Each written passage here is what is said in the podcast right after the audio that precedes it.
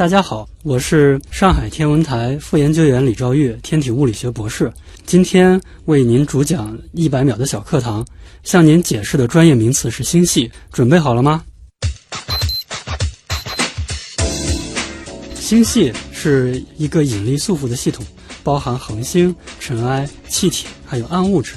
它的尺度从几十亿颗恒星的矮星系到上百万亿颗恒星的巨型星系。它是我们宇宙的基本组成单元，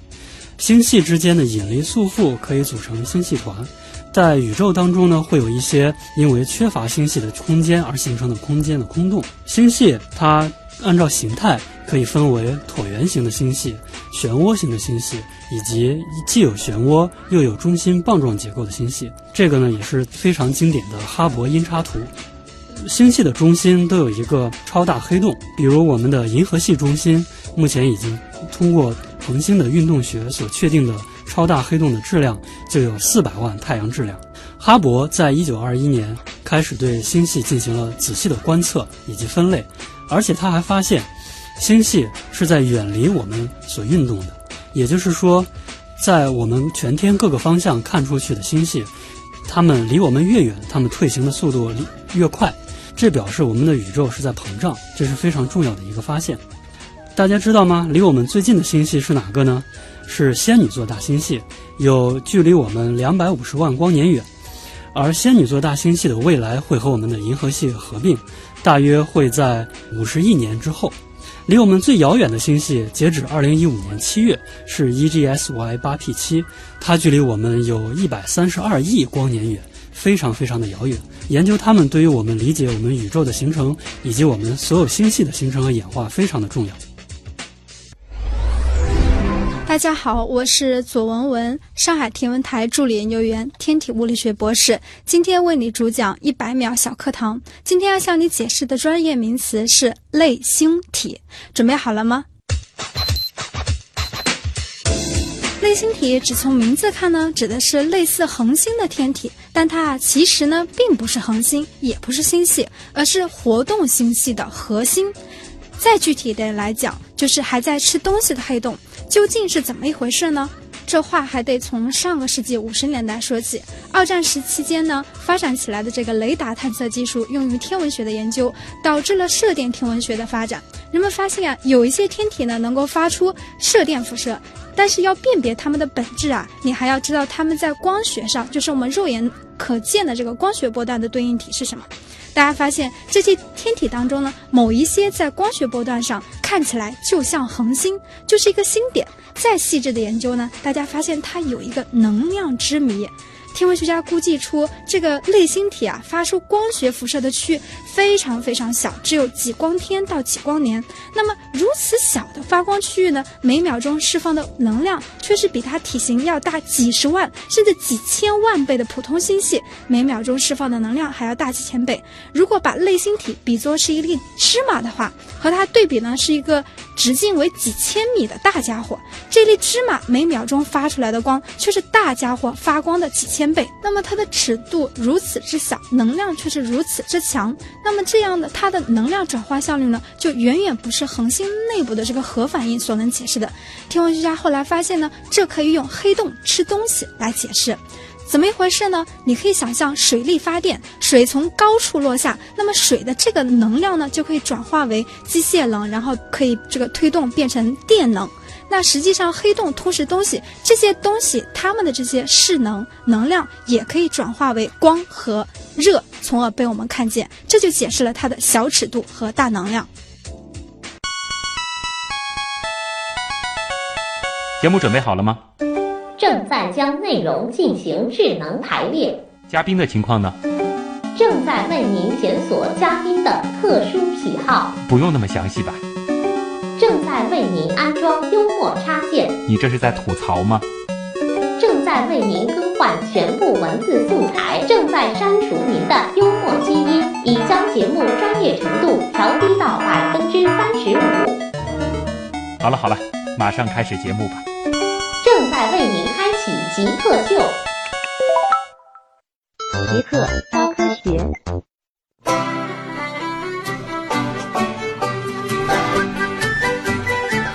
欢迎各位来到本周的极客秀。本节目是由上海市科委支持播出。大家好，我是喜欢用手机拍点新轨，然后发朋友圈求点赞的旭东。大家好，我是用专业天文望远镜拍摄黑洞心电图，为它诊断质量性质的左文文。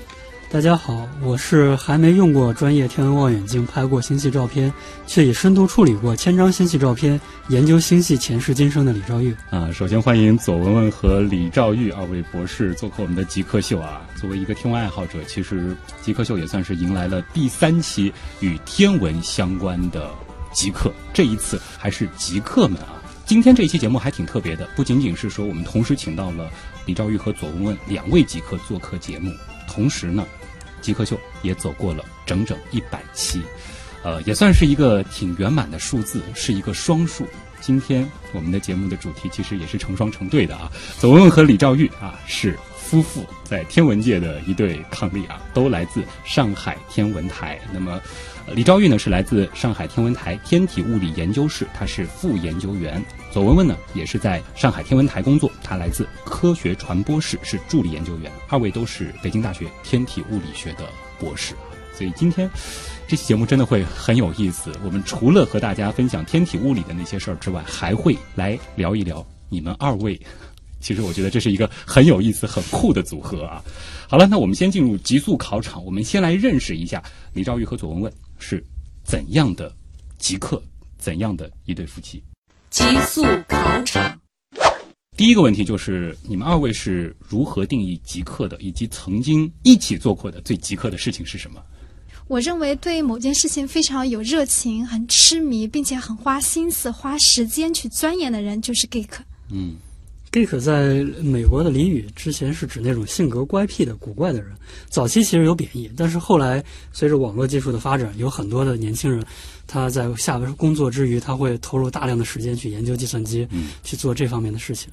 呃，现在一般就是指那种对一些。应该是说课余的事情，然后有很狂热的兴趣，并能投入很多时间大量钻研的人。嗯嗯，你提到狂热于技术，是狂热痴迷于一些课余的事情，一些技术上的东西。技术上的技术上，嗯，那你觉得你们符合极客这个定义吗？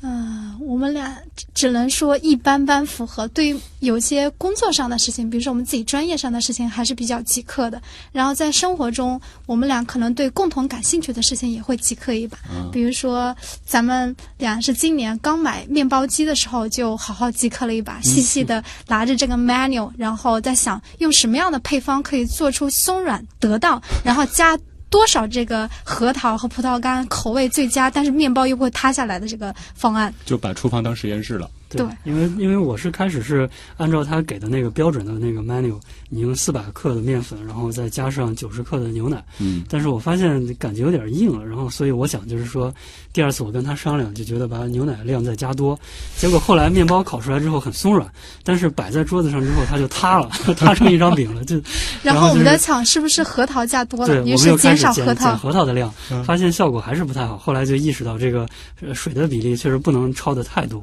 还是应该在控制。变量百分之十的这个范围内，对。最后我们做了整整八个面包，然后才把这个参数摸清楚。现在摸清楚了，现在差不多，至少我们俩都很满意这个面包的口感。如何看极客夫妇高端秀恩爱啊？呃，下一题也是我们的必答题啊，就是这个就希望你们两个找一个东西啊，最好是一个具体的存在，因为你们是做天体物理的，肯定是和天文相关的东西，来给极客这个群体代言。那你们觉得什么合适？在一百秒小课堂的时候，我介绍的是类星体。我觉得我还是要为类星体代言。类星体它真的很极客，长时间可以说几亿年专注做一件事情，就是看看周边有没有东西可以吃。吃了的话呢，它很狂热的吃，但是呢，它还是。知道随时的要发出一些光和热，供你们这些人类小极客来研究研究，所以我觉得它才是大极客。这实在是太符合了啊！包括就是对于一些我们如果说把他吃的东西想象成是知识或者说一些新技术的话，然后他很专注，是的，所以而且时间很长久。李兆宇支持吗？嗯，我我很支持他，一定支持是吧？好，那就是类星体啊。那么下一题呢，就是需要你们两个分别来回答了。就是你们觉得最有意思的天文现象是什么？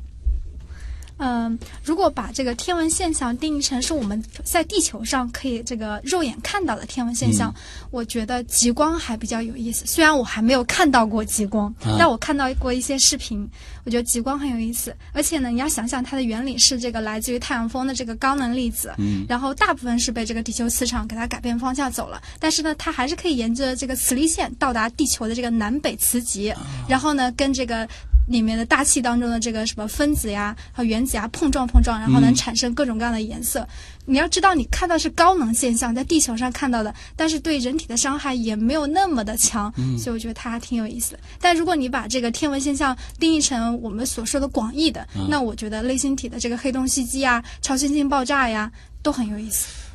那李昭玉呢？嗯，我是觉得比较有意思的天文现象是，呃，爱因斯坦十字。爱因斯坦十字它是一种引力透镜现象，这个在地面上的普通的这个天文爱好者是很难观测到的，因为它非常的遥远，而且它要求你的这个望远镜口径必须至少得有四十厘米，然后你才能分辨它那个小的尺度。它的产生呢，就是基于爱因斯坦广义相对论中的一个一个理论，是光线可以被引力弯曲。所以呢，爱因斯坦十字它是在天上看到的一个十字形的像，它实际上是由五个光点组成的，最中间的那个光点是一个前景的星系，是离我们比较近的一个星系。然后呢，在它上下左右各有一个很亮的一个小光点，这个光点是在它。背景非常遥远的一个类星体，就是文文刚才开始讲到的一个正在吃东西的一个大黑洞。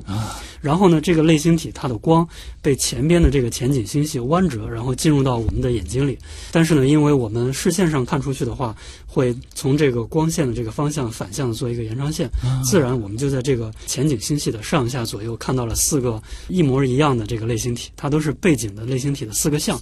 这是一个非常酷的一个天文现象，都很酷。我觉得更重要的是，爱因斯坦这个十字反映的是它是。自然界给你提供的一个天然的放大镜，在这个比如说一个星系团背后的一个天体，虽然它很暗，直接你肉眼看是看不见的，但借助于星系团它这个庞大的引力源，可以把这个光线弯曲，让你看到这个十字。通过研究这个十字，你可以反推前景星系还有这个背后的这个圆它的性质。所以就是大自然天然的给你一个放大镜去研究那些遥远的暗的天体。我特别好奇，你们两个如果说一起出去看星星，甚至是去看极光，你们会讨论些什么？因为通常我脑补的这个场景，比如说我带一个妹子什么的去看极光，可能文文那段台词是我说的，然后说完之后，人家哇，好厉害！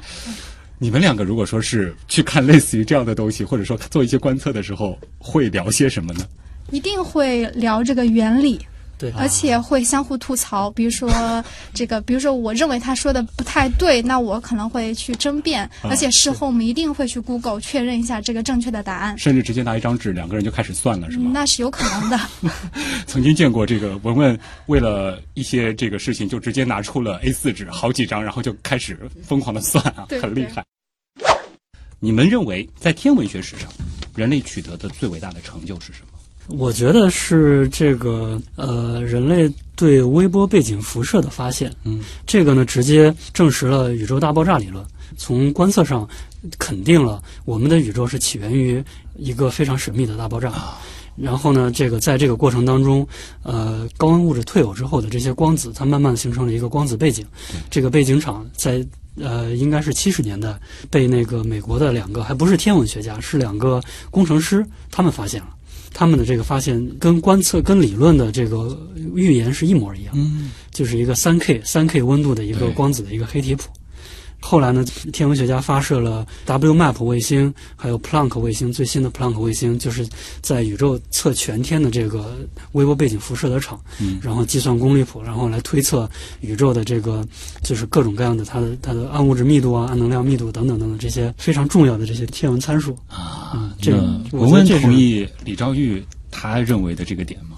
我们俩的关注点可能不太一样，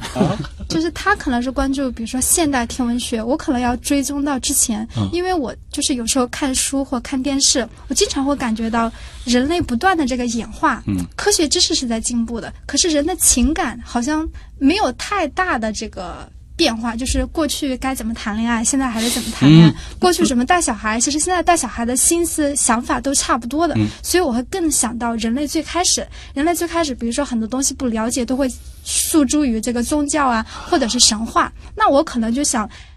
人类是在什么时候，特别是古希腊时代，开始用科学的方法去研究一些事情，有一些方法去做的时候，我觉得这个其实也挺伟大的。所以我一直都认为，科学就是后来的人是站在前人的这个巨人的肩膀上，然后不断往上爬的这么一个这种学问。所以我觉得每个阶段取得的成就都不是一蹴而就的，是建立在前人的这个成就之上。真的要说，可能是我们某位古老的祖先，甚至还是处在原始人状态的那个第一个抬头仰望星空的人。对对，所以就是一定让我举一个的话，我就觉得，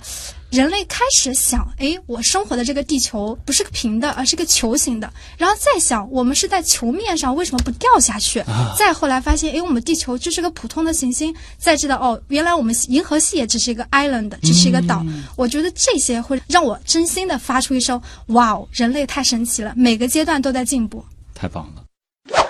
普通人如果对天文和宇宙感兴趣，那么你们都是做天体物理的，嗯有没有一些相关的书籍？我觉得之前我们我们学习那个天文基础课的时候，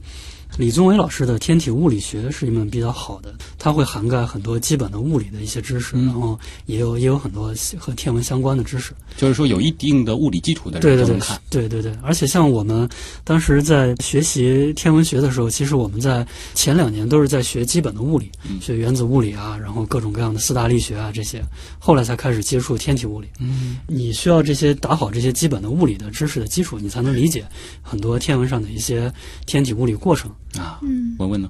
嗯，除了这个李老师的这个书，还有比如说像北大徐仁新教授的这个《天体物理导论》，这个是想考北大研究生要必看的一本书。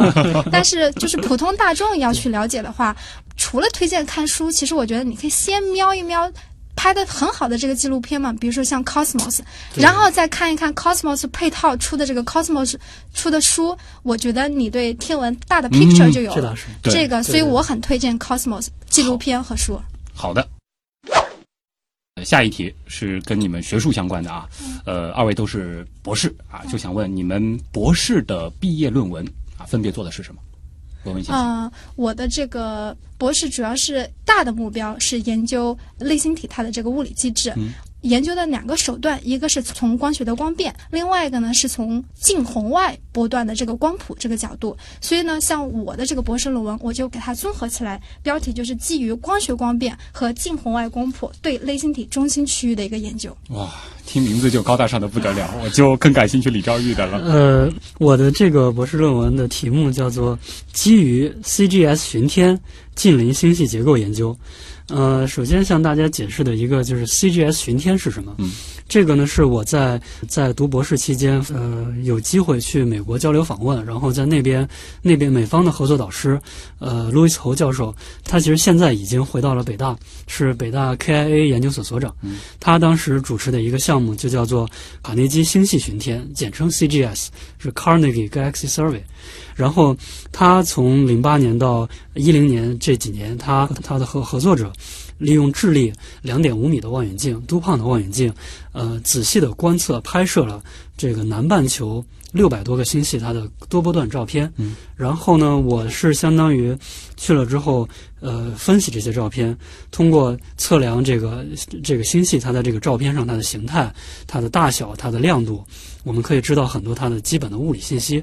所以呢，在我博士期间，主要是对这六百多个星系它四个波段的图片进行这个呃图片的分析、流量定标，还有这个星系结构测量。主要是这几方面的事情，然后做了一个关于星系结构的统计性的研究。所以这也是我们为什么最开始的自我介绍当中，文文是实际会使用这些望远镜的，嗯而李兆玉是不使用望远镜，但会去处理他拍出来的这些图片。对。下面一道题呢，这个是会分两个部分啊，因为二位其实特别好玩，你们是毕业于同一所大学，现在在同一个单位工作，但是呢，这个具体的部门不一样啊。文文呢是在科学传播室，现在应该是不使用这些高精尖的这个设备，嗯嗯啊。那么像李兆玉呢，是在天体物理研究室，这个的话应该还是会使用到一些比较高大上的设备的。就是在你的研究当中，现在最主要的设备是什么？现在我们团组是主要在使用呃一个具有三十个 CPU 的一个服务器，哦，嗯，这是一个用来用来进行行科学计算和数据处理的。就离不开这样子的一对对对个非常高性能的一对，个计算设备。现在我们有呃二十多个就是同学研究生，我们都在同时在这个服务器上工作。啊，那么这台服务器价值多少呢？这台服务器呃去年是三十万买的。去年是三十万买的，啊，这个价格很合适啊！不是说这个东西性价比怎么样，而是就想问了，你们二位的收入之和，大约一年能买几台这样的服务器？我觉得一点七五到两年能买一台。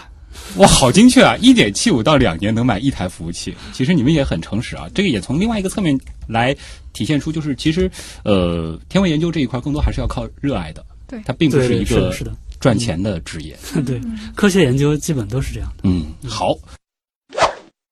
呃下面一题回答起来会轻松很多啊。嗯那么这个，因为你们是两个人一块儿上节目嘛，那么就是你们两个共同的一个心愿了啊，就是如果不考虑其他所有的情况，这个包含了经济收入，包含了可能一些其他家庭成员的一些牵绊等等，你们最想做什么事情？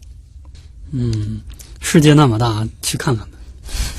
文文是宇宙那么大，去看看吧。对，去看看吧。就是想多有一点时间一起去出去旅游，然后，呃，我们也挺喜欢摄影的，虽然是不是那种就是，呃，很专业的，就是啊自己喜欢拍拍点东西。哦，嗯那赶紧找个时间去觉得有一首看极光啊。那个孩子的，呃，那个面朝大海，春暖花开。我我觉得不光是我们俩的梦想，应该是很多人的梦想。对，就是从明天起做一个幸福的人，喂马劈柴，周游世界。从明天起关心粮食和蔬菜。我有一个房子，面朝大海，春暖花开。哎呀，海景房啊 海景房啊！好，下一题脑洞更大啊！现在如果说你们立刻可以实现一个愿望，希望是什么？嗯，我想实现的一个愿望就是，能够呃飞离我们的银河系十万光年远，然后从上边看一看我们这个银河系到底长什么样子。因为我们就人类一直以来都试图研究理解银河系的结构，但是苦于我们是住在银河系里边，所以我们只能通过四面八方数星星来判断它的结构。但要真的能跳出来，从上边真的看它一眼，我觉得就心满意足。我曾经脑洞过一个场景，就是如果我们是生活在大小麦哲伦云里边的某一颗恒星旁的对对对，智慧生物，可有可能，嗯那个视角看银河，那应该很可怕。嗯，文文也是这样的心愿吗？呃，跟我的专业也有关系。呃，就是大家都看过《星际穿越》，最后不有一个人进入比较靠近起点的地方，通过什么量子信息，嗯可以把关于引力和这个量子理论能够融合的这个信息。统，对，把它信息能传递给我，并且如果我足够牛掰，啊我能够把这个方程解出来，那我觉得，或者是找一个大牛人去解释这个问题，我觉得真的是太给力。那时候就不知道这个物理会是什么样子了。所以你心里的那个愿望，其实对于物理学来说也非常的终极，就是统一相对论和量子力学。对你真的很想知道这个宇宙到底是什么样子的。哇，太酷了啊！今天光光是我们的这个极速考场啊，就已经是加长版了。那没办法，谁让我们是一百期的这个特别节目呢？今天做客我们节目的二位极客，同时来自上海天文台。呃，李兆玉是上海天文台天体物理研究室的副研究员，那么左文文是科学传播室的助理研究员。他们二位是天文界的极客夫妻档。极客高科学。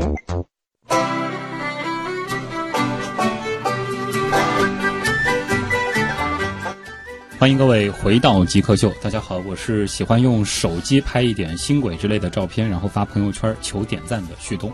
大家好，我是用专业天文望远镜拍摄黑洞心电图，并为它诊断质量性质的左文文。大家好，我是还没用过专业天文望远镜拍过星系照片，却已经深度处理过千张星系照片，研究星系前世今生的李兆玉。无论是兴趣还是专业，虽然都和天文相关，但是差距好像真的有点大。今天的节目呢，是我们极客秀的第一百期节目。其实与此同时，也是极客秀走过了两年的时间啊。呃，感谢听众朋友这两年来的支持和陪伴。那么这一次的节目呢，我们比较的特别。首先，我们是第一次请到了夫妻档啊，再次欢迎左文文、李兆玉做客我们的极客秀。他们都来自上海天文台，一位呢是在天体物理研究室啊是副研究员，另外一位呢是在科学传播室是助理研究员。二位呢都毕业于北京大学天体物理专业啊，非常非常的厉害。那么这一百期的一个特别节目呢，我们同时还有一个亮点，就是我们是一个加长版，因为其实两位天文牛人做客，我自己其实个人也特别喜欢天文，那么我们接下来就花一点时间，好好的和大家来分享一下二位专业背后的一些科学知识啊。文文，你的这个部分我们怎么去理解呢？你拍出来的是一些什么样的照片呢？我之所以用呃心电图来描述我所拍摄的数据，而不是用普通的照片，是因为呢，我所拍摄的是类星体它的光谱。嗯，那么光谱实际上就是把类星体所发出来的光进行色散，然后得到了在不同波长处这个光的强度。哦，嗯。呃，这个光谱长什么样子？如果大家自己炒过股或者见过你们的亲人炒股的话，大家都知道这个 K 线图。那么光谱呢，跟这个 K 线图还真的有点像。比如说，它有个整体的趋势是上升还是下降。那么在光谱当中，我们可以称为它连续谱的这么一个形状。那有的时候呢，突然上涨了，就是一个 peak，一个峰值那有人开心，有人很悲伤，嗯这个叫我们叫发射线。那有的时候呢，突然有个股票极度下降，那这个在比如说光谱当中就叫做这个吸收线。哦那么通过这个吸收线、发射线和它整个连续谱的形状，嗯我可以知道黑洞的性质。比如说，我要测的这个黑洞质量，那我怎么测呢？以我们太阳跟地球为例，那如果我们想知道太阳的这个质量的嗯话，其实你可以根据地球围绕太阳的运动，你需要知道两件事：第一，地球离太阳有多远；嗯第二，地球它是怎么围绕太阳运动的，比如说它的这个周期是多少。你知道了这两个参数，你就可以反推出这个太阳的质量是多少。那如果你要知道黑洞的质量是多少呢？你需要知道黑洞旁边的一个物体，啊比如说你可以找分子云块，甚至是恒星，比如说像我们银河系中心的这个黑洞，就是通过旁边的恒星来反推的。那以类星体为例呢，目前它的普遍模型是中间是个黑洞，然后旁边是它的腰带叫吸积盘，然后在外面呢有这个叫宽线区。其实这个宽线区呢，目前普遍认为是这个独立的、孤立的这个分子云团块。那如果你知道这些分子云团块它的这个运动速度，并且呃黑洞的这个距离是多少，你就可以知道黑洞的质量。那么这里面有两个参数哦，第一。它距离这个黑洞有多远？这个参量呢，就可以通过 K 线图它的整体趋势，就是连续谱的形状来知道。第二，它速度是多少？这个可以通过 K 线图刚才突然冒起来的这么一个 peak，、它这个发射线它的宽度，经验性的反推出它的转的速度是多少。有了这个 K 线图的整体趋势和发射线，那你就会知道黑洞的质量。如果你还知道有一看到一些吸收线，其实你可以知道什么信息呢？这个类星体的光，如果历经千辛万苦到达我们这个望远镜中间哦途经的这些物体的性质。哦，哦因为他在这一路上并不是说风平浪静的，对，所以就是这些就好像类星体的光被摧残过的这些脚印一样，在普通人看来，无非就是一些 K 线图。K 线可能是几个 K 线合在一起的一张图，对对。在你看来就能解读出那么多的信息。，对对，而且呢，呃，不管是刚才李兆玉说他做的研究，都特别强调一个词，叫统计。你只研究一个黑洞，这个叫深度研究。倘若你有一批黑洞，而且这个黑洞有的离你比较近，比如说呃几亿光年，有的离你非常远，几十亿光年，甚至到百亿光年，那你看到的其实就是。有小孩孩子般的黑洞，有成年般的黑洞，还有老年般的黑洞。那你就会知道，哦，黑洞它是怎么慢慢变老的，并且因为这些不同年龄的黑洞是处在不同年龄的宇宙期间，那么你其实还知道的是他们当时所生活的城市和村庄是什么样子的。所以我就觉得，我之所以选择类星体当我当我的这个研究对象，是因为我觉得它既很简单，嗯，但是又很有用。对，嗯，哇，这个很难想象。其实当时你就是需要去拍一系列的这样的这个光谱，光谱啊，对对我们也可以把它简单的当成是一种照片的一种表现形式，对，然后就通过这样的这个光谱去挖掘它背后真实的故事究竟是什么。对。但是它的量也得非常非常的大。对对，而且其实拍照片对于拍光谱是很有用的。嗯比如说，你把望远镜对过去，那边有那么多星点，你到底要对准哪一个呢？虽然望远镜已经很精准了，它告诉你对到了这个点，但到底是不是呢？你得有之前人拍的这个照片给你做参考。哦，这个点在这里，这个点在这里，你可以通过这样比对来才知道你最终望远镜要对准哪个星点。所以说，一般拍光谱之前，你需要有一个叫认证图，这个认证图通常就是照片了。你拍的天体通常距离我们是多远，或者说是多古老？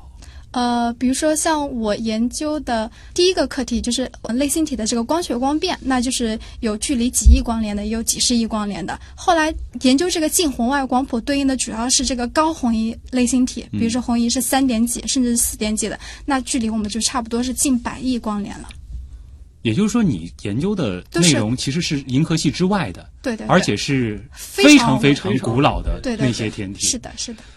那回到李兆玉啊，这个在我们的开场白里边，你是从来没有用过这些设备去拍天体，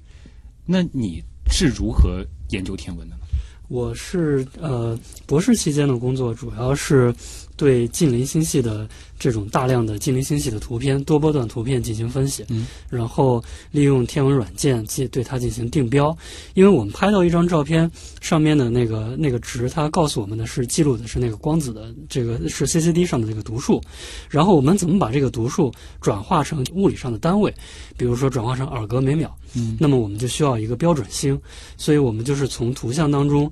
把标准星它对应的这个读数找出来，然后根据前人的论文当中这个标准星的流量，我们反推星系本身的这个流量。嗯，这是我们当时做的那个定标的那一步。啊然后呢，定好标之后，你就可以来测量这个星系它的大小，通过一些天文软件，你和它的那个等密度面，我们叫做、叫做 contour map。contour 就是那种用在等高里，但是可以把它理解成为就是图像上亮度相同的区域它的这个形状。嗯然后，对于椭圆星系，那么它从内到外，我们就可以把它在不同半径处它的这个等亮度面都拟合出来。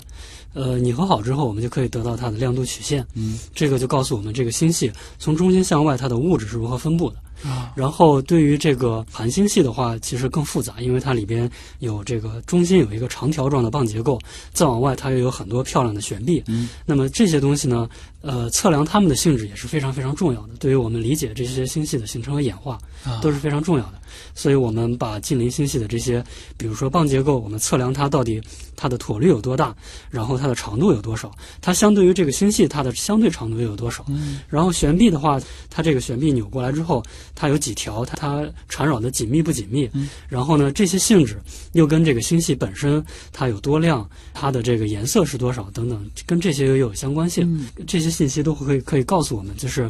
这种结构它是如何产生的，它产生之后又是如何在宇宙当中演化的。所以在分析这些数据的时候，其中有一些波段和佐温博士用到的方法是类似的。对，有有一些部分是是相似的。做光谱肯定也是要定标。啊定标的一步是你是相似的。拍类星体归拍类星体，可是你还是要拍一个你对它很了解的嗯天体，比如说你可以拍一个标准星，对因为标准星它真实有多亮，你拍到的这个 CCD 读数是多少，你可以把这个。溢除就简单大家理解，一除你会知道这个 correction factor 是多少。你可以把这个 correction factor 再用到普通的类类星体上，那你就可以知道类星体它真实有多亮。嗯因为类星体它真实有多亮和它看起来有多亮中间的差别，你扣掉尘埃的影响，其实就能够推出它距离到底你有多远。这个就是经常有人问，你们怎么知道那个类星体在什么百亿百亿光年之外呀？哎，那我就告诉你，我只要知道它真实有多亮和它看起来有多亮，扣掉各种各样的影响因素，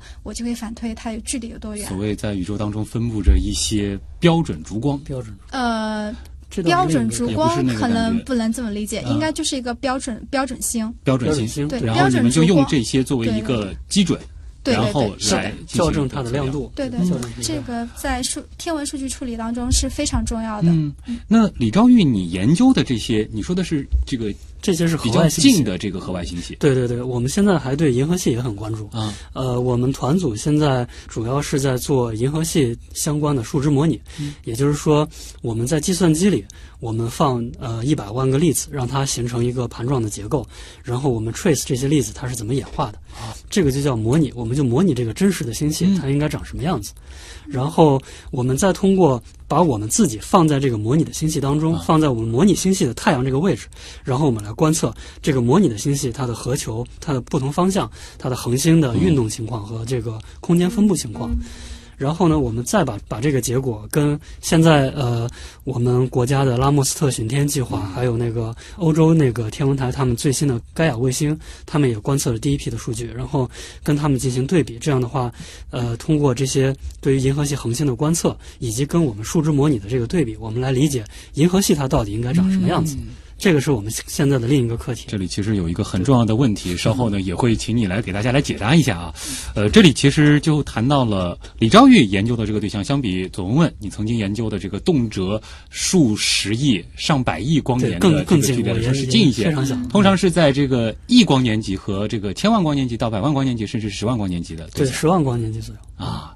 我们首先先和大家来简单的科普一下，就是说在我们的宇宙当中有哪些常见的星系的形状？这个问题，哈勃在一九二一年就已经解答了。嗯他当时观测了很多，然后呢，他仔细的分类，他发现星系呢大致上可以分成三类，一类是叫做椭圆星系。椭圆星系顾名思义，它就像一个椭圆形的一个结构，然后呢，它里面没有很很多子结构，它整体比较光滑，呃，颜色是偏红的，也就预示它中心有很多的这个老年的恒星主导，它没有很新的这个年轻恒星形成。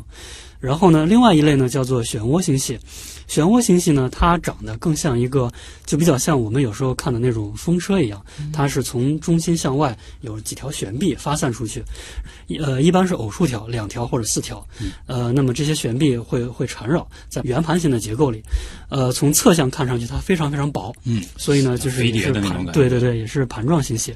然后呢，另外一种叫做棒旋星系，棒旋星系呢，它是中间有一个棒结构，就是在盘的中间，它是一个长条形的一个结构，然后在长条形的两端会甩出两条尾巴，像悬悬臂的甩出两条悬臂一样。这种棒旋星系，其实它在宇宙当中也是非常普遍的，它几乎占了整个这个盘状星系百分之七八十。我们的银河系也是一个这种哎棒旋的星系。这里其实就带出了一个问题了。前面其实，在你最想实现的那个愿望当中啊，就有你是想飞出银河系来看一看银河系到底是什么形状的。是的，是的。但是我们是置身于银河系当中的，我们是如何得出银河系的形状？另外就是我说一个我印象非常深的细节，我小时候看科普书的时候，那个时候其实大部分的描绘对于银河系是和呃我们比较熟悉的这个织女星系啊，它的这个形态差不多的，也是这种螺旋式的，好像后来开始更新。变成了一个棒选星系，对这个是如何得出的？呃，这是一个比较就是困难的问题，因为呃，我们也知道“不识庐山真面目，只缘身在此山中”呃，想要看清楚你居住的这个环境，除非你你直观的跳出来看，这是最直接的。那么我们没有这样这样的能力，我们现在连飞出太阳系，现在都还我们的这个还远着呢还非常的遥远，所以呢。呃，天文学家只好开动脑筋想各种各样的方法。嗯那么，呃，最最直接的方法呢，就是我们数星星。凡是我们天空当中看到的星星、恒星，它们基本它们都是我们银河系的恒星。那么，我们沿着各个方向去数这些恒星，我们测量它的距离，那么我们就可以反推出在不同的视线方向上，这个恒星它应该对应的是一个什么样的一个一个形状。嗯，呃，而且呢，我们还可以看到，呃银河系当中有很多的气体，通过测量这些气体它们的速度，我们也可以反推出这些气体大概对应的位置，以及它们应该构建出什么样的一个结构。呃，至于说银河系中间的这个棒结构呢，最开始我们确实是不知道会有棒结构。我们在夜空当中看这个银河系的时候，看到的是一条条带，中间有很多黑色的区域。这个呢，就直观的告诉我们，我们的银河系是一个盘星系。嗯，那么盘星系一般来讲，那当然是都是有悬臂的。然后这些黑色的区域，就是因为尘埃遮挡了这个远处的星光，所以呢，我们没有办法看见它。尘埃它有一个特点，它可以挡住光学波段，但是它不能挡住红外波段。红外波段的波长比较长，它能够越过尘埃到达我们的眼中。所以呢，最早呢是九十年代的时候，在科比红外卫星拍摄的这个银河系的图片，它就清晰地显示出了一个飞碟状的一个盘，很薄的盘。但是呢，在中间，在人马座那个地方，它有一个鼓起的，在垂向鼓起的一个球状结构。大家就一下看到了，我们银河系原来中心是还有一个一个一个隆起的一个球形的结构的。嗯但是呢，这个球形结构吧，你要是仔细的看，会发现它更像一个方盒形，而且呢，它在左边它比右边要高一些，也就是说。它是一个不对称的一个方盒形形状。那么这个就很难理解。如果这个恒星它是一个球状分布的话，那么你在任何角度去看，它应该都是一个对称的一个结构匀。的对称的对，而它却体现出了一个左边，它的左边比右边要要高一些。啊，这个后来我们理解，它就是棒存在的第一第一个证据。嗯大家可以呃直观的想一下，你手里拿着一支笔，哎然后呢，让这支笔的尾端对向你。那么这支笔呢，就是我们银河系的棒，但是由于这个尾端它并不是严格的对向你，它是有一个二十二十到三十度的偏角。哎，这样的话呢，它的左端离你比右端就更近一些，嗯所以呢，我们看到的这个左端比右端自然也就更更亮、更大一些。所以呢，这是从这个几何结构上来推测的。嗯另外一个证证据就是从这个动力学。嗯，呃，如果说它是一个恒星是一个球形系统分布的话，我们认为它是处于一个动力学平衡态，那么它应该不会体现出一个整体的转动，它的运动情况，恒星的运动应该是无规运动主导的随机运动。但当我们实际观测核球区这些恒星运动的时候，我们发现它们整体的在向一个方向转动，那么它们在不同的高度转动的速度还是相当的，所以呢，这个就是很奇怪的一个现象。这个现象后来是，呃，我们天文台我们团组的首席研究员沈君泰老师，他在一零年的时候发表的一个数值模拟，很好的解释了这个现象。在他的数值数值模拟里，他用了一百万个粒子来模拟这个银河系，在这个星系当中有一个长条状的棒结构。嗯，那么当我们把自己放在这个棒结构这个离它的尾端夹角二十度这个位置，我们观测这个棒结构，我们发现这个棒结构，这个恒星在棒结构当中的这个转动，与我们这个实际大家看到的核球区恒星转动的那个速度的曲线一模一样。所以呢，这是一个非常非常棒的一个一个结果，就直接证实了我们的银河系。它的核球区，不论是从这个从形状上，嗯还是从这个它恒星的这个运动学上，都是与一个棒结构是完美的吻合的。我们的团组近几年在这个方面又有很多新的进展，嗯。包括对这个棒结构的对它的三维形态进行了更深入的认识，证认了它中间存在着一个非常奇特的一个 X 型的一个一个 shape，嗯，而且呢，它呃也我们也给出了很多这个观测上它应该有什么有怎样的预言，然后这个我们正在跟很多国际团组在合作，在进一步的研究这个、这个事情。看来上海找李兆玉或者说你们团队的人来回答我刚才提出的那个问题是最合适的了。对对是的是的你们其实做的就是这一块对。我们是的，这个其实也带出了另外一个比较有意思的问题啊，这个就是跟整个天文学的这个发展相关了。就是说，现在是不是对对于一些这个天文的这种理论的这种证实，可能更多的也会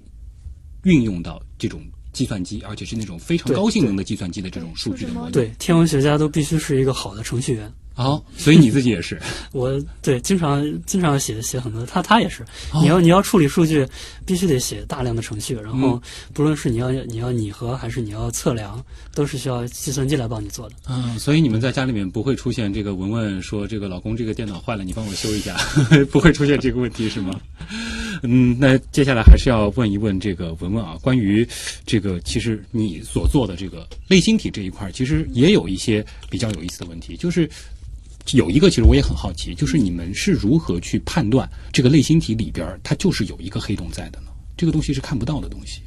你判断黑洞是否存在的话，主要就是看它的一个 density，就是呃细节来看，就是你看它的尺寸有多少，还有它里面的质量有多少。呃，比如说银河系中心的黑洞，你是通过恒星，然后你知道在那么小的区域，然后它的质量差不多有百万、四百多万倍太阳太阳质量的，那它只能是一个致密天体，很可能就是一个黑洞。包括呃我们现在提到的这个天鹅座 X 一是人类首次，然后大家公认的一个黑洞候选体，也是因为它当时处在一个双星系统当中，你并非能够直接看到这个黑洞，但是你可以看到这个伴星，同样也是根据这个伴星的运动状况和这个本身你看到的这个尺寸，然后来判断这个中心的天体在这么小的区域，它有差不多是九倍太阳质量，那它对应的只可能是一个致密天体。所以在我们有时候谈到，嗯，比如说离我们最近啊，或者是某某黑洞的话，我们会更倾向于去说黑洞候选体。对。对，是不是因为黑洞这个东西，它的这个理论模型其实就已经说明了它是一个我们用眼睛是看不见的一个东西，所以就是说我们没有办法确认，就是说这个东西它确实在那里。对你说很直接的证据，那就要扯到比如说引力波的发现。啊但是引力波的发现，你要是归根结底去说，也是因为你看到的一个信号和数值模拟的信号 match 的呃，就是对应的非常非常好，所以它很可能是双黑洞并合。然后我们认为这个是比如说描述有恒星级黑洞存在的直接证据。可是你一定要因为它非常无法真正用肉眼去观测到，对对它本身就没有光对出来，是的就没有是的办法说真的用眼睛去看它。对对只能说它是符合这个理论的预期。对，包括你说类星体的模型，现在我们说它中间是有个黑洞，然后周围吸气盘，这也是普遍公认的。但是不是说它完全没有根据的，而是我们有很多的观测证据。比如说我最开始在百秒课堂里面讲的，它确实是尺寸很小，但是它却能够比尺寸比它大的 n 多的这个天体发射的光却要强上千倍。那这个怎么能解释呢？你去解释能量解释，无非有比如说核聚变，核聚变然后呢，还有这个势能的转换，就是像水力发电一样。大家发现这个黑洞袭击，它确实能够解释，所以它很可能是黑洞。其次呢，你还可以看，比如说黑洞在袭击物质之后，它能够发出什么样的辐射？对除了比如说光学上，它很可能在高能波段上，比如说 X 射线波段，甚至是伽马射线波段。它也能发出很强的辐射。你把这部分空间望远镜对着这些天体看，你确实能看到高能辐射，并且呢，这些高能辐射也能够、也能够用数值模拟的结果，假设它有个黑洞，它将要预言什么样的辐射，也也能够 match 的非常好。那通过这样一些证据，这个也就是科研，它确实告诉你，它很可能是个黑洞。所以很棒的推理，对对，是的，对但是是需要所有的这个观测的这个结果，我们掌握的这个证据嗯。和我们的这些推演对，符合，嗯嗯，没错。全部都扣到一块儿，对。那么基本上就可以确认。对，所以说天文学家其实也是分几个大方向，比如说做天文的人碰面的话，就会问这么几个问题：哎，你是做哪个方向的？他可以有两种回答。第一，比如说我是做黑洞的，我是做类星体的，我是做银河系的，这是一种回答。还有一些呢，比如说我是我是做观测的，嗯，然后我是做理论的，就是做 simulation 的，还有一部分人是我是做设备的，我是做仪器的。所以通过这些回答，你也可以知道，从事天文的人他可以是很多方向的，嗯每个研究领域是一个小方向。你甚至你关心的波段的不一样。假设我们俩都是做观测的，那我们会问的更细一点。哎，我是做光学的啊，我是做近红外的。那其实这些。呃，分得很细，但是一个好的天文学家，其实他是专业某一块，但是他对别的方向一定是明白的，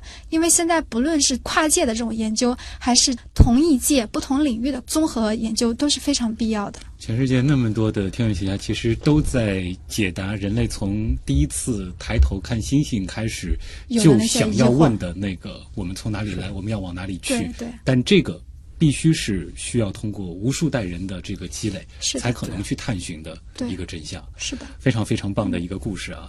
呃，今天的极客秀最开始的时候就预告过了，我们非常的特别，我们是第一次请到了夫妻档。呃，是第二次两位极客同时做客我们的节目，同时这也是我们极客秀的第一百期以及两周年的特别节目。所以，呃，今天我们的主角李兆玉和左文文啊夫妇啊，同时来自上海天文台的二位天文学领域的研究者呢，在下一周的同一时间将继续和大家分享和天文以及哎两个天文人凑到一块儿过日子是一种怎样的体验啊？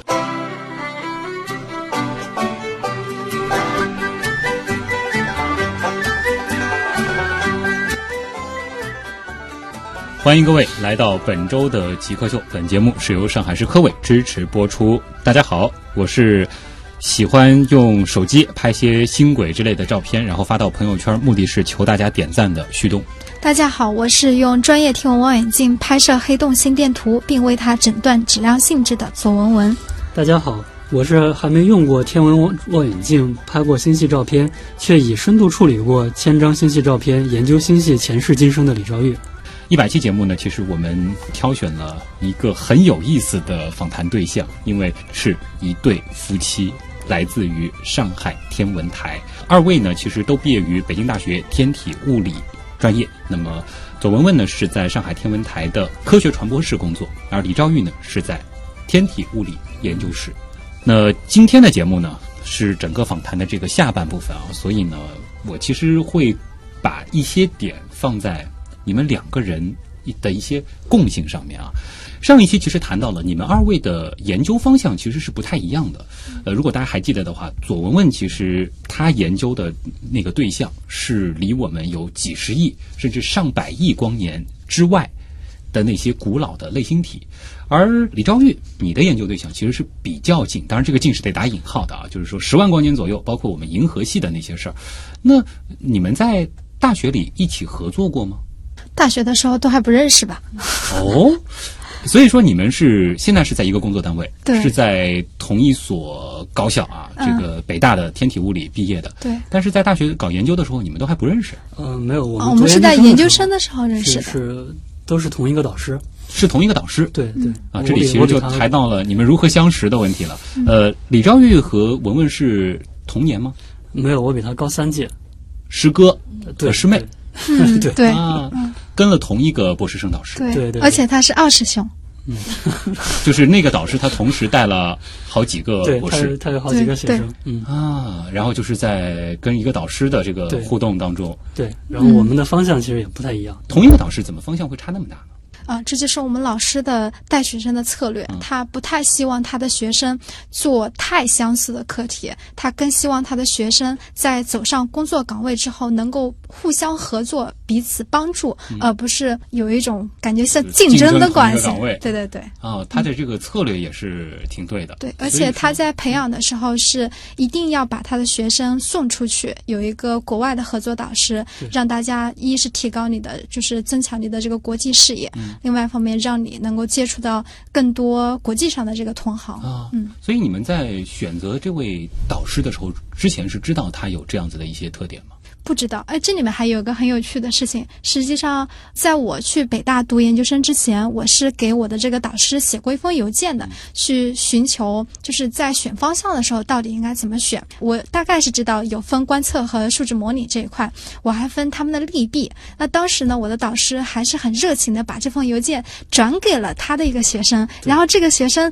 荡气回肠的给我写了封回信，然后后来才意识到给我回信的就是这位李兆玉。你当时给他回了些什么呢？对，我就跟他讲，就是他，因为他当时呃他是呃华中师范的，就是优秀毕业生，嗯然后他可以保送到北大或者他自己选择，然后也有南大，也有国内其他高校去去继续去深造读博士。然后我们导师很很欣赏他，所以呢，我在给他回信的时候，关于他的一些问题，我就跟他讲，就是去其他地方要是做理论的话，不如做观测，因为做观测的话，你会拿到望远镜时间，你会跟着一些很大的这些观测团组，就是就业的机会，然后以及发论文的这个机会都会多很多。嗯，就比较实际。对，所以就就建议他还是来北大来跟着我们吴老师来做东西。哦，就非常诚恳的有过一次在你你们相识之前 对，有对，过一次那那个时候我不知。道他，嗯这样子的一个交流。对啊，后面回想一下，还觉得对，这就可能是缘分了。然后后来到了北大之后，是我同一级的一个北大同学接待的我。嗯那当时陪同吃饭的有两位师兄啊，当时也有他。当时呢，我是。大家可以想，大学刚毕业，然后还是非常崇拜这个师兄的。啊然后当时在饭桌上还说，呃，以后师兄多多关照。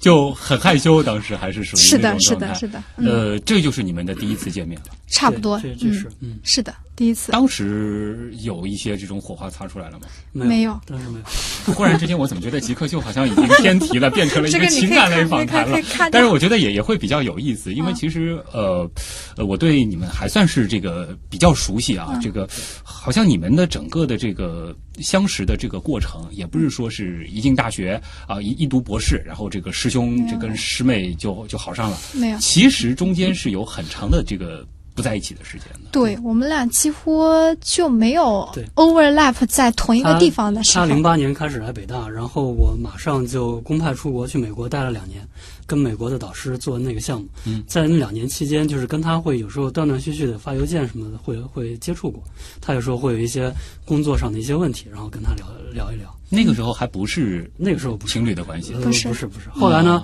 后来我回国开始回国之后，但是马上要毕业找工作，所以也很忙。嗯。然后那时候就一直在关注自己的事情。他当时是也马上要申请出国，然后我后来毕业之后来到上海天文台，在这儿做博士后。然后呃，在这个期间，距离远了之后。呃，他因为我是他上边最后一个大师兄，我毕业了之后，他就升了大师姐了。啊，下，然后呢，就是他忽然就压力会比较大，呃，我们有时候会发个邮，开始发邮件，后来会打电话，会聊一聊工作上的压力，是的，特别是他在工作上有时候，这个导师催得比较紧，他当时是手下唯一能干活的人，然后那个有时候工作压力会会比较大，对，所以呢，就是在这个期间电话打的稍微多了一些，一方面是有自己的工作，另外一方面是团组有时候也要出去去做观测的。那我下面还有师弟和师妹，我得带着他们出去。嗯所以事情还是挺多，而且当时也是在找博士后，然后找工作，然后写论文的那个比较忙的时机。啊，其实从另外一个侧面也反映出，就是你们导师下面的这些学生，呃，师兄妹之间的这种沟通很多，非常多的。即使是现在，我们仍然和我们的师兄师姐、师弟师妹有着很好的沟通。啊，当然你们的这个沟通，甚至是结出了这个爱情的果实了啊！对，其实我们老师下面又有一一对，了，哇，这个在天文领域想找对象，可以考虑一下你们的这个导师啊，这个很有意思我们导师现在招学生，基本上他要保证男女比例。哦。哎，那么你们是等于说是一直到你大学毕业之后，就是你博士毕业之后，你们才最后是走到一块儿的。没有没有，是博士是博士毕业前，对是博士最后一年。他，呃，我们开始正式在在一起的话，就是他博士、嗯、第四年，然后他后来，呃，就是我们开始在一起之后，他就去美国公派了，就是说又是异地又是跨国，所以有时候沟通会会比较辛苦一些。嗯，然后时差也有问题。哎呀，呃这个对之后他回国了，然后，呃，我就经常往北京跑。对，但其实这个也很常见在我们天文圈当中，我认识好多对都是。大家都是同一个方向的，嗯但是因为在培养上面，确实有的是经常会出现跨国的，但我也见到过非常多成功的。我觉得这里面很多人说异地不靠谱，那我觉得同是科研人的异地恋之所以会相对成功率要高一些，是因为大家关注点一是会是在自己的工作，然后大家是彼此帮助，让彼此成长的这么一个过程。然后反而是到了一同一个地方以后呢，我们会很珍惜这样的时光。科研抗力。这个在探寻这个科学的这个路上，这个相伴而行啊，这个想想是觉得挺浪漫的。我开始还想，可能你们应该会有很多美好的大学时光，这个吃完饭，这个未名湖边上走一走什么的。呃，其实这些经历倒是没有。对，但是。我觉得这个任何一个女孩子可能都会有的吧。当你看到别的情侣是同在一起的，然后你是异地的话呢会会有一点点的难过，嗯但是随后你立马会被你工作的东西给冲刷掉，啊然后你们还是会每天晚上能够有一个电话沟通，其实已经很满足了。毕竟博士的学业其实还是非常非常忙的，包括一些工作的这种压力，又是是搞天文的对这一块，其实生活的这个节律可能还和一般的这个科研不太，一样。反而你会很感激，因为你就有大把的时间自己去安排生活，自己去安排工作，好好好锻炼身体。这个很有意思啊。呃，所以最后是因为李昭玉来了上海天文台，文我也过来文你选择了上海天文台，，对，没错，否则的话你可能也会有一些其他的这个方向。，是他那我有好几个国外的 offer 没去。对是。哎呦，这个爱情也非常的这个伟大和甜蜜啊！今天我感觉是有被嗅到的那个感觉了。聊一聊你们现在的生活吧，我觉得很有意思，因为你们其实是跟了一个导师，而且你们的这个平时所做的这个研究，彼此之间起码都是了解的，嗯而且甚至就是说，呃，彼此做的一些东西，另外一个人还能帮助到。是那你们平时的这个家庭生活是怎么样的呢？就是大家一起去看各种文献，一起去看，哎，谁又发了一篇新的论文，他可能在说着什么吗？有这个时候，哎，的确有这个时候。对对对是的，嗯，就是比如说有时候周末，呃，周末在家的时候，我们两个不太会愿意去去看电视消磨时光，然后、嗯、有时候会讨论一下最新的一些一些工作，比如上周听了哪些报告，然后哪些人讲一些新的一些这个知识点，挺有意思的，嗯分享一下。有时候也会自己就是坐下来开始各干各的活儿，写程序，然后分析数据什么的。啊，对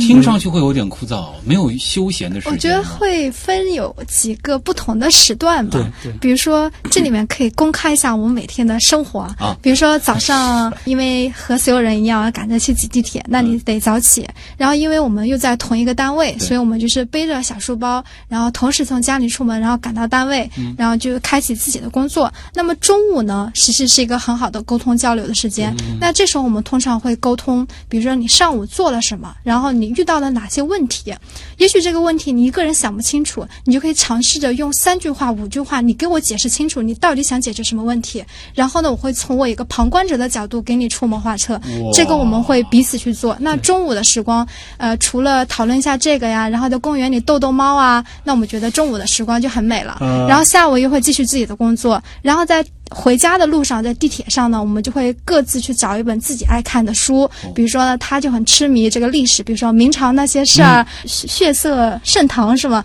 他就会追一些这个历史剧啊。那我可能就会去看一看别的方面的，比如跟天文方相关的科普方面的书去读一读。然后在下地铁的路上呢，我们就会沟通啊，你又看了什么？就是会彼此不断的去交流新的信息，不会是总在同一天就是不同而且这样很高效哎，就是说对彼此掌握到的这个知识，在浓缩精华以后，交流再互相在交流。对对可能你们真的这个在知识获取上，这个已经做到这个一加一大于二了。对对对，然后呃晚上的话分也有几种情况，状态好的话，我们会继续选择看看书、写写东西。然后我最近对练钢琴比较感兴趣，那我可能又会去练练钢琴，但是我又不够坚持，那这时候他就会督促我说，就说你应该去练钢琴了。那有时候状态一般的情况下呢，我们每周都会抽有一个晚上，我们会去追一集美剧。然后每周就一个晚上，对，因为这个晚上我们就定位定为这个放松时间，所有的手机都飞行模式，啊然后我们就好好的看一集电视剧，然后来细细考评一下这个电视剧好在哪里，嗯然后在 wiki 上再查一查，哎，这个剧接下来怎么发展？比如说最近我们就在追那个 Westworld 西部世界，我们觉得非常烧脑，很很有意思。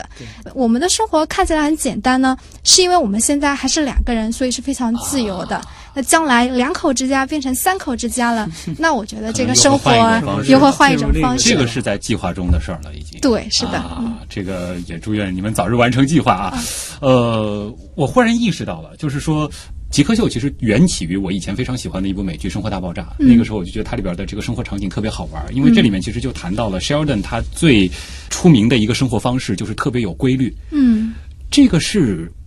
达到你们这样的学历的人一个普遍的情况吗？就是把每一周的生活会安排的特别特别的有节奏。规律但没有计划。对，没有计每天也都是必须要去上班，所以都就啊得早起。然后呢，在在单位领导说要做什么什么事情，就赶紧去做。对然后呢，领导要做的事情完成之后，嗯自己还要再做科研，就接着赶紧。所以倒不会说是特别设定说星期三必须是吃中餐不会，星期六必须是逛街。哦，在吃饭这件事情上，我们非常的没有计划嗯。比如说，此刻我们还说着今天晚上我们来研制一下如何做粉蒸排骨吧。嗯可是走着走着，突然感觉饿了，说不如今晚我们就在外面吃一碗拉面吧。于是我们就很愉快的走进了拉面馆。现在步入拉面馆的瞬间，我们突然想到，不如去吃小杨生煎吧。于是我们又走向了小杨生煎，最后吃了个生煎，嗯然后很愉快的回家。所以就是在生活上，我们是非常非常随意，啊，但是也很快乐。并不会说就是每两个人可能每周有一天很重要的事情，就是把下周甚至下下周的这个计划表计划计全部先写好。划不出来，我觉得 太复杂了。对。可能平时在这个工作当中也是，并不是说是一成不变的，因为是它的这个变化还是非常多。是的，就是变化很大，嗯所以不断的调整。那么刚才其实解答了一个普通人的好奇啊，就是说两个天文人生活在一块儿是一种怎样的体验，以及其实就是说两个北大的博士这个结婚是一种怎样的生活状态。那么接下来其实就回答一个跟你们的工作相关的，就是作为一个天文人是怎样一种体验？尤其是像李昭玉，现在其实还是在做这个天文学的这个研究，你自己的感觉是什么？我觉得就是，呃，应该这么讲吧，嗯，我们挣的是卖白菜的钱，操的是卖白粉的心。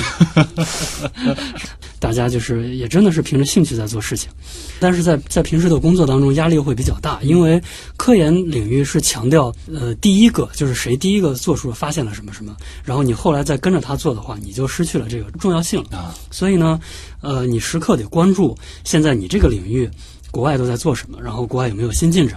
然后呢，你还得不停的推动自己，把自己的这个团组把这些这个结果都要都要做出来，论文要写出来。而撰写论文其实也是一个比较长期的过程，需要经过不断的修改。然后论文即使投稿之后，也还要跟审稿人在他他会给你论文提出质疑，还得再继续的修改，跟他再继续继续讨论。呃，然后呢，现在我们的科研工作也离不开科研经费。嗯，那么竞争国家的科研经费也是我们科研生活当中很重要的一部分。竞争其实是蛮激烈的。就是一方面要忙着做现有的一些研究，对一方面还要就是做一些就是经费上的这样的一个申请的事情。对对对，是的。啊然后这个就是你得每次都得花呃几个月的时间调研，然后呢你再想一个科研题目，嗯列一个计划，然后呢再再这样的申请，其实是感觉自己永远都在忙碌中。啊，而且也不是像很多普通人畅想的，就是说跑到那些风景很美的人迹罕至的地方，对对对守在望远镜旁，其实就是和有一些上班族可能会很像，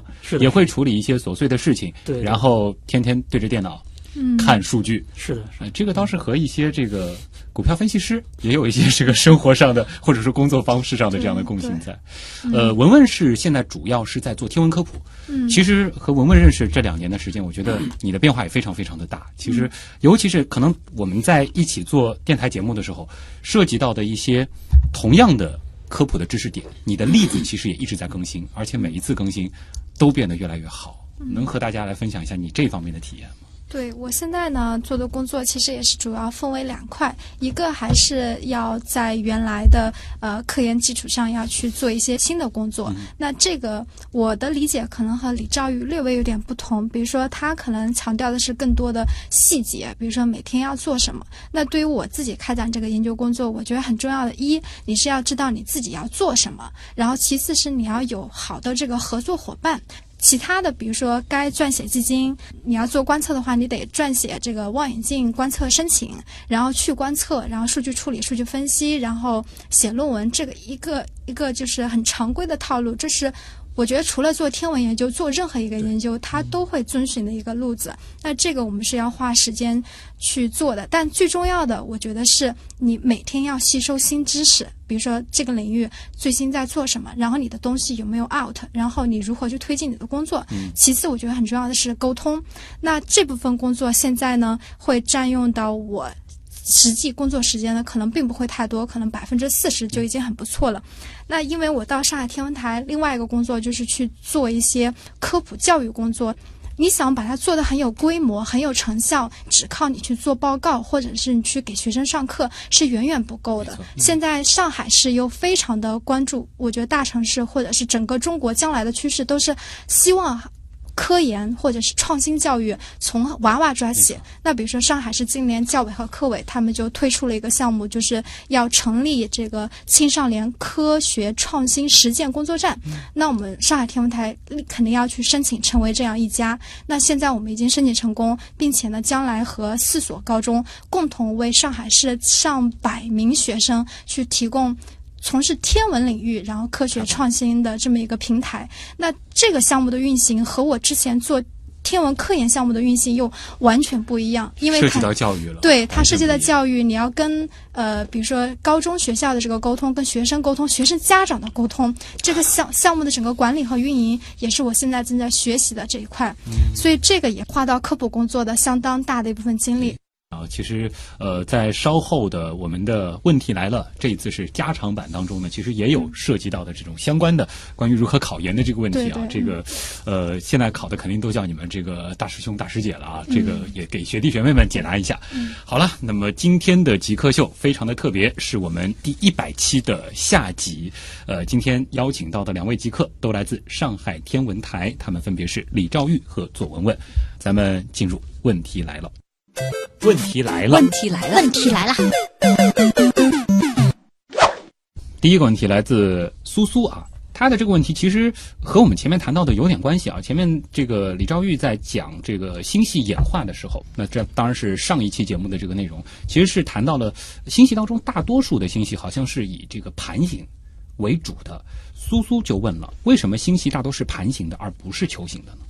嗯这个是一个很有趣的问题，呃，从统计上来看，确实是有这个现象，呃，那么这就涉及到星系是怎么形成的。我们现在普遍的观点认为，星系在早期它是初始的恒星是很少，它主要是由气体塌缩，那么气体在一边旋转一边塌缩，由于这个角动量的这个分布情况，它会倾向于形成一个盘的一个样子，然后呢。在之后，这些盘上的高密的气体区开始形成恒星，嗯，于是我们看到的这个恒星好像就是变成了一个盘状的结构。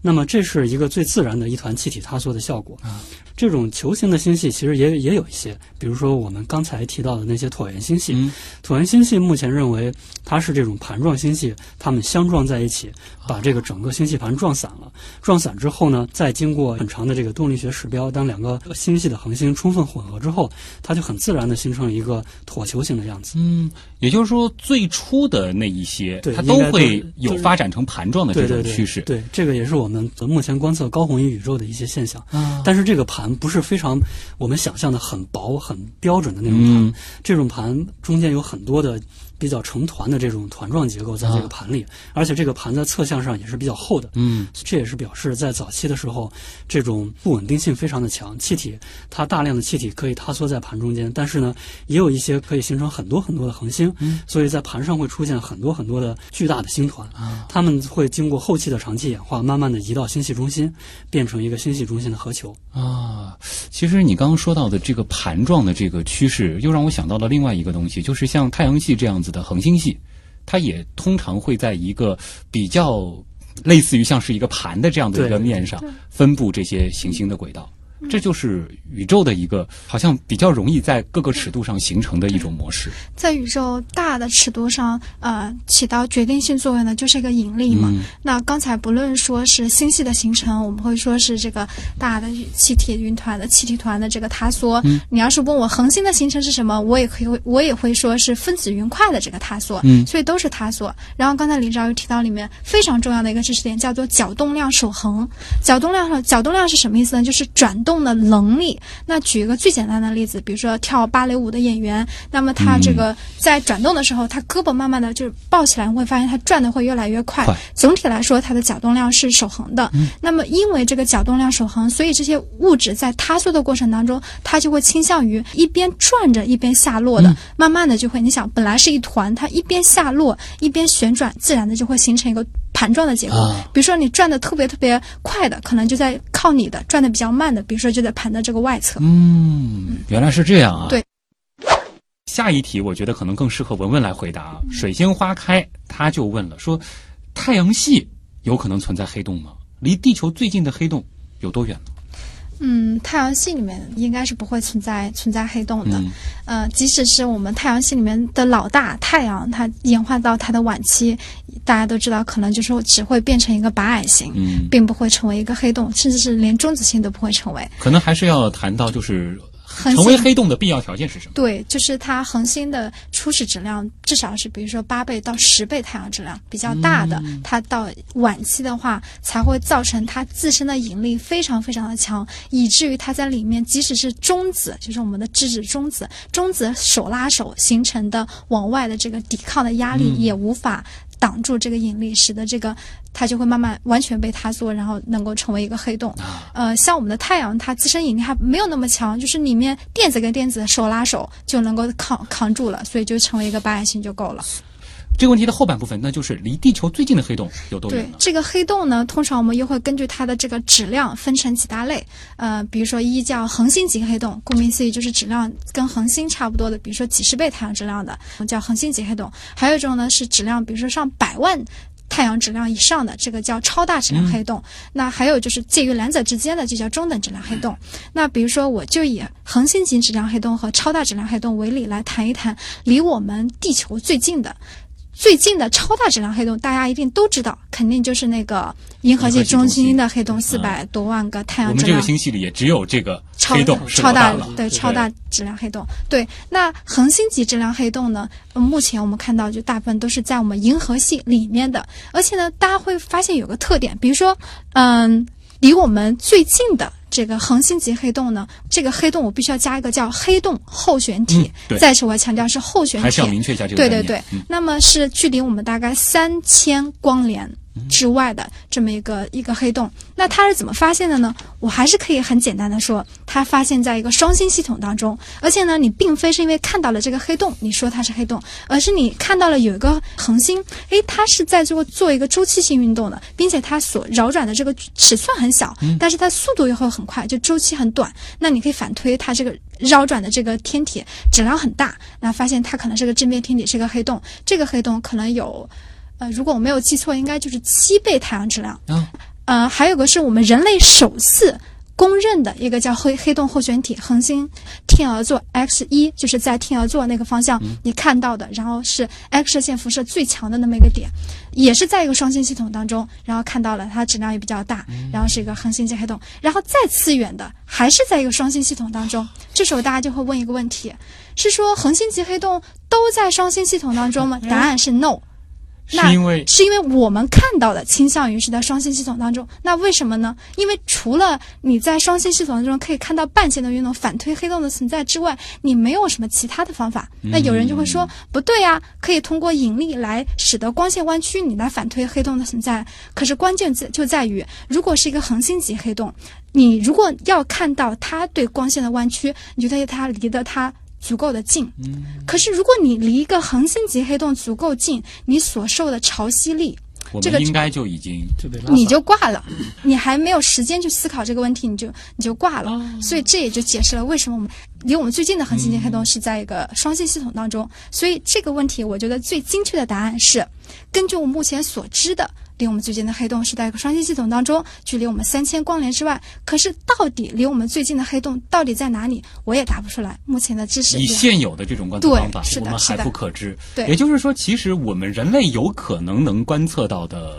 这些黑洞候选体，对比实际真实在宇宙当中可能存在的黑洞候选体要少得多得多得对多，。其实这个不光是黑洞，连中子星也这样。呃，中子星其实在宇宙当中可能有很多，可是我们现在说到的观测的中子星全是脉冲星。那为啥是脉冲星？那脉冲星就是一类很特别的中子星，刚好它的那个扫过的脉冲发过来的方向跟你的视线方向有嗯，比较小的夹角，你能看到这个脉冲，所以你才看见了中子星那万一这个中子星它脉冲就不扫过你这个方向，你就看不见它的。所以我就觉得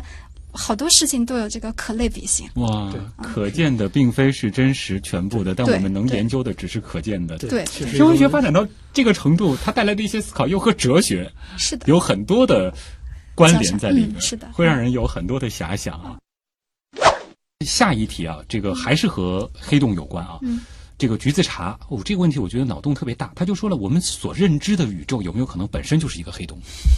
这个猜想很有意思，啊就是霍金他好像在他的时间简史里面也类似提出来，因为你想我们的宇宙是怎么来的？目前公认的一种模型叫做宇宙大爆炸模型。这个大爆炸从哪来的？就是从一个起点爆炸。你再谈到黑洞呢，我们说黑洞的中心也是有一个起起，点所以呢，大家就这么一类比的话，确实是很容易想到我们是不是在一个黑洞当中。可问题就在于，天文学是以观测为基础的科学。比如说，现在有这么一个问题，你说我们的宇宙就是一个大黑洞，那么你期待着你能看到什么？你给不出我观测现象，那我就没有办法做验证，那我就没有办法回答这个问题了。对，我只如果说能说你要坚持说，那这就是属于一个车库当中的那条透明的龙，的问题了没错，没错，嗯，呃你要说它存在，我要说它不存在，那大家都需要拿出证据。证据是对，这就是科学和想象的区别。，对科学要证伪的，你得给我你的预想，我来给你证实或证伪。嗯嗯，当然这是一个很有意思的，大家可以去畅想的事情。对对对在科幻领域，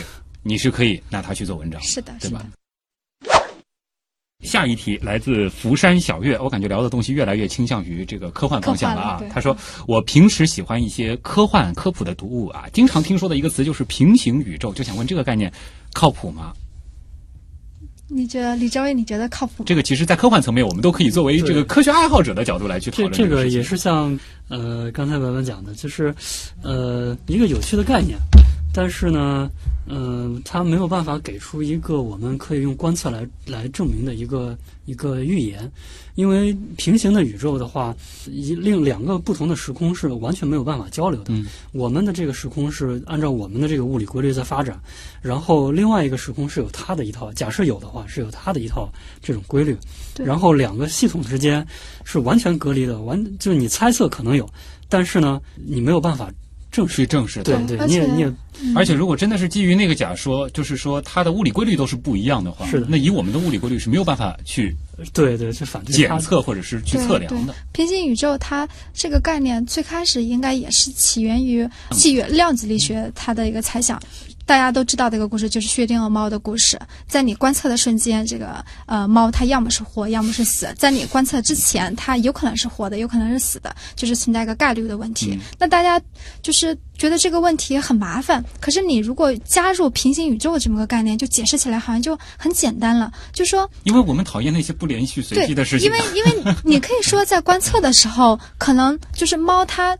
在这个宇宙是活的，在另外一个宇宙是死的，但是它这是两个平行的宇宙，所以这是起源于量子力学。后来呢，还会提到一个概念叫 multi universe，就是呃多宇宙、多维空间。这个在《星际穿越》当中确实也有提到。那这个想法又是来源于大家试图去统一相对论和这个量子力学，然后发展的。如果是有八维空间的话，那也许就能解决这个问题，就又扯到了这个弦的理论。对，可是这些都是目前应该算是物理学当中或天体物理学当中非常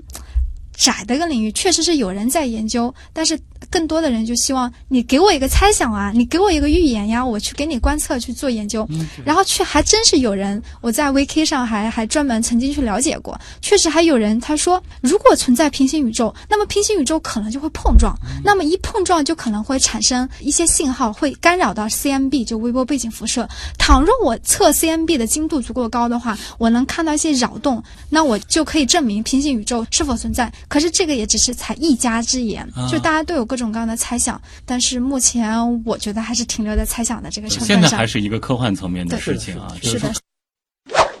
最后一个问题吧，留给我们的平时九啊，这个我们其实前面也说过，就是你们作为这个师兄师姐这样子的一个身份来和大家谈一谈。其实我可以觉得，因为今天我们本来节目就是加长版，可以从几个层面，一个就是说对于准备选择天文专业的大学生，需要做好一个什么样的心理准备；另外就是说真的要考研的，当然也可以精确到考北大的天体物理的，需要做怎样的准备？嗯，如果要考天文方面的研究生呢，我觉得大家首先是在这个心理上好好的想清楚，而且天文学家大部分都是非常 open 的，在你去决定考研究生之前，我建议你先去天文台啊，或者是大学去找一些研究生或老师聊一聊他们这个方向到底在做什么，还有就是就业方面。然后从我个人的角度，就是觉得学天文，包括你选任何一个方向的。继续读研究生，一定要保证你很有兴趣。嗯，之前我在有一个公众号上读过一篇文章，就是说研究生和导师的关系就是会存在各种各样的问题。比如说，有的研究生他的目标将来是继续深造、从事学术的，然后他可能就跟这个导师和 match 的可能会更好。就是那还有一些研究生就是想拿到这个学历去找工作的，那这时候他可能对导师不断要求提高论文质量很反感。对。大家要想清楚，你读天文研究生是因为你很喜欢它，还是你将来就想拿着一个学历去找别的工作？那如果是第二个原因，也并非不好，因为我个人觉得，你读了天文的研究生，首先你的英文水平，是再其次你的计算机水平，还有你与人沟通合作的这个能力、数据处理能力，一定会得到质的提高。所以这个对你再去找别的工作是没有问题的。那如果你是前一者呢，兴趣很重要，另外就是毅力很重要，然后呢就是怎么考的问题了。怎么考的话，具体的像大课数学和英语就不用说了，你肯定要好好学。然后还有就是物理，好像也有个单科要考的。然后天体物理的话，呃，不管是在面试阶段还是笔试阶段，你肯定要有一定的这个天体物理基础。那我个人推荐。比如说徐仁新老师的那本书，你肯定要过一遍，有一些简单的推导，比如说什么有关什么爱丁顿光度呀、什么辐射压呀，简单的公式推导，你总该学习一下，因为有可能在面试的时候老师让你推一推的。然后就是在面试阶段给大家一些小的小的 trick，就是您要真的是很有兴趣，用你的故事来打动老师。还有就是老师提的问题，你要答到这个点子上，并且呢，你不用担心说老师问了十个问题，你都要全答对。有些问题它的这个含金量是更高的，有些问题老师只是测试一下，看你到底有多牛，所以也不用太在乎这个面试你的表现或怎么样。所以呢，就是在考研前和你考研中以及考研后都要做好这样准备。最后呢，就是你在读研究生的时候，我要给你提前打好预防针。不论你在本科有多牛掰，然后你到了研究生以后，你总会遇到比你更牛掰的人。尤其是当你进入北大这样的好学校，像我自己就是这样一个例子。我是在华中师大毕业的，本科其实成绩还是感觉还不错的。到了北大以后，明显感觉到会有一些更牛掰的人，所以你要摆正你的心态，然后呢，毅力、坚持，好好去学，好好跟老师沟通，就已经很优秀、很成功了。而且毕业之后，常规的道路就是你要继续做学术，肯定要继续博士后，然后进入研究所、高校。当你不是很感兴趣的时候，换方向去公司，能力都是杠杠的。文文师姐，我觉得肯定是受到了他师兄李兆玉的影响，因为曾经在入学之前啊就已经沟通了这个写过这个洋洋洒洒的一个长篇大论，高谈阔论，告诉这个师妹应该怎么样去考虑导师的这个关系等等。呃，那么就想听一下这个李兆玉了，这个大师兄了，怎么样和后辈说一说？呃，我觉得文文总结的很全面，从 从从考试前的备考啊，到跟导师沟通，然后到到那个面试中要注意的细节，然后再到那个怎么在读研究生的过程。然后我就是觉得，呃如果你对天文感兴趣的话，最好还是真的去操作一下那个望远镜，去看一看木星，看一看月亮，看一看太阳黑子，看一看这些星空。在高中的时候，可能参加一些天文社团，真的体验一下，因为真的肉眼看到这个星空是非常震撼的，尤其是在很好的时候能看到银河，这个很震撼。嗯，另外呢，就是，呃，大家一定要热爱计算机。高中的时候，或者说大学的时候，要注意锻炼自己编程的能力，因为这个能力在我觉得不论是任何科研方面，都是一个必备的技能，就是你都得需要让计算机来帮你来处理各种各样的数据。呃，因为我们就有很多的那个我的研究生同学，他读完博士之后，他就去，比如说去改行，或者是去微软，或者是去呃那个一些视频公司做视频编程、做软件、做网页等等，都还挺好的。嗯，就是这个也是呃，一方面是科研的手段，一方面也是以后自己就是工作的话，也是有一个更多的技能。嗯，学好编程，对走遍天下都不怕，有点这还有个意思是要学会在网络上收集你所要的信息，收集信息能力非常重要。对对就是，是的，检索、搜对搜集信息搜搜索能力的这个能力，对对搜索能力。对，因为你要遇到很多各种各样的技术上的一些困难，都嗯没有人能帮你，只有导师有时候只能给你泛泛的说，你去查一下那个，你去想一想那个，就自己必须得学会解决问题。啊，对对。当然，你如果说具备一个很棒的编程的能力，有不错的英语的基础，嗯。再加上有很好的这种搜集资料的能力、独立思考的精神，对对对。同时又是一个天文爱好者的话，对。那可能是最适合对对，考北大的天体物理专业的。都不用考，我觉得直接直接就能进是吧？对，直接就可以面试去去那个免推了都。好的，好的，那也再次感谢啊、呃来自上海天文台的李兆玉和左文文二位啊。这个其实不仅是和我们分享了一系列的跟天文相关的高冷的前沿的知识，同时呢，其实也给我们展现了啊，作为一对普通的呃研究型夫妻。他们的日常生活是怎样的？但我还是被他们甜到了啊！好的，再次感谢你们做客极客秀，谢谢。谢谢大家。啊，再见。那么以上就是本周的极客秀了。本节目由上海市科委支持播出，我是旭东，咱们下周见。极客高科学。大家好，我是一名有机化学博士。生态学博士，实验物理学博士，分析化学博士，华东师范大学生物系系主任，中国科学院上海神经科学研究所研究员、博士生导师，复旦大学物理系教授，同济大学海洋与地球科学学院做教学和研究工作。我们正在做一万一千米全海深载人潜水器。我的职业是法医。今天要向您解释的专业名词是深渊。今天我给大家简单介绍一下阿司匹林。海底热一系统。Mixed Reality 混合现实。新逆转。热超材料。行星冲日。APG 系统。可见异物。细胞重编程。自闭症。天然放射性这个科学名词。激光与非线性光学。今天要向您解释一个法医的名词——反常脱衣现象。准备好了吗？请问您如何定义极客？聚精会神的做一件大家看上去都非常觉得无聊的事情，特别的感兴趣，特别的执着。因为我曾经学过植物分类学，所以我也忍不住从一个分类的角度去研究这个问题。有一个跟极客比较接近的词叫 nerd，仿佛是一群科学的怪人。Crazy 的这种人做事情比较轴，极端的客人，极其极其的 technical。诚实的来讲呢，我是接触这个节目才第一次了解到中国有极客这个概念。可以代表你有没有全新的商业模式，有没有去研究尖端的技术，有没有与时尚潮流相关。如果这三点你占了一点，还有一种理想主义的精神，想把它变成现实的这样一个动力，我觉得你就是一个非常非常棒的极客。